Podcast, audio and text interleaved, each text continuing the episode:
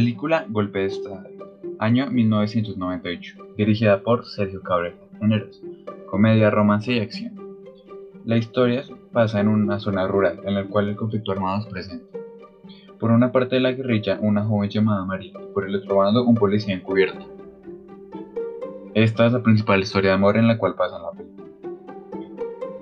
La historia es bastante mala e incoherente en algunas veces, mientras me aterriza, mientras otras escenas me parecen absurdas.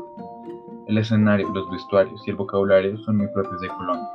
Esto llama la atención del televidente, puesto que los recursos visuales son muy buenos, los cuales tratan de imitar lo que sería el, conflicto armado colombiano.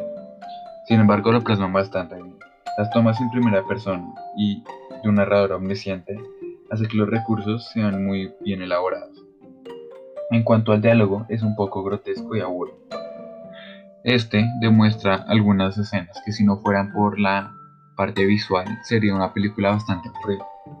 calificación para la película es 3.2 sobre 5, debido a que la escenografía es bastante buena, las tomas son buenas, algunos actores son demasiado sobreactuados y sus diálogos son demasiado pobres.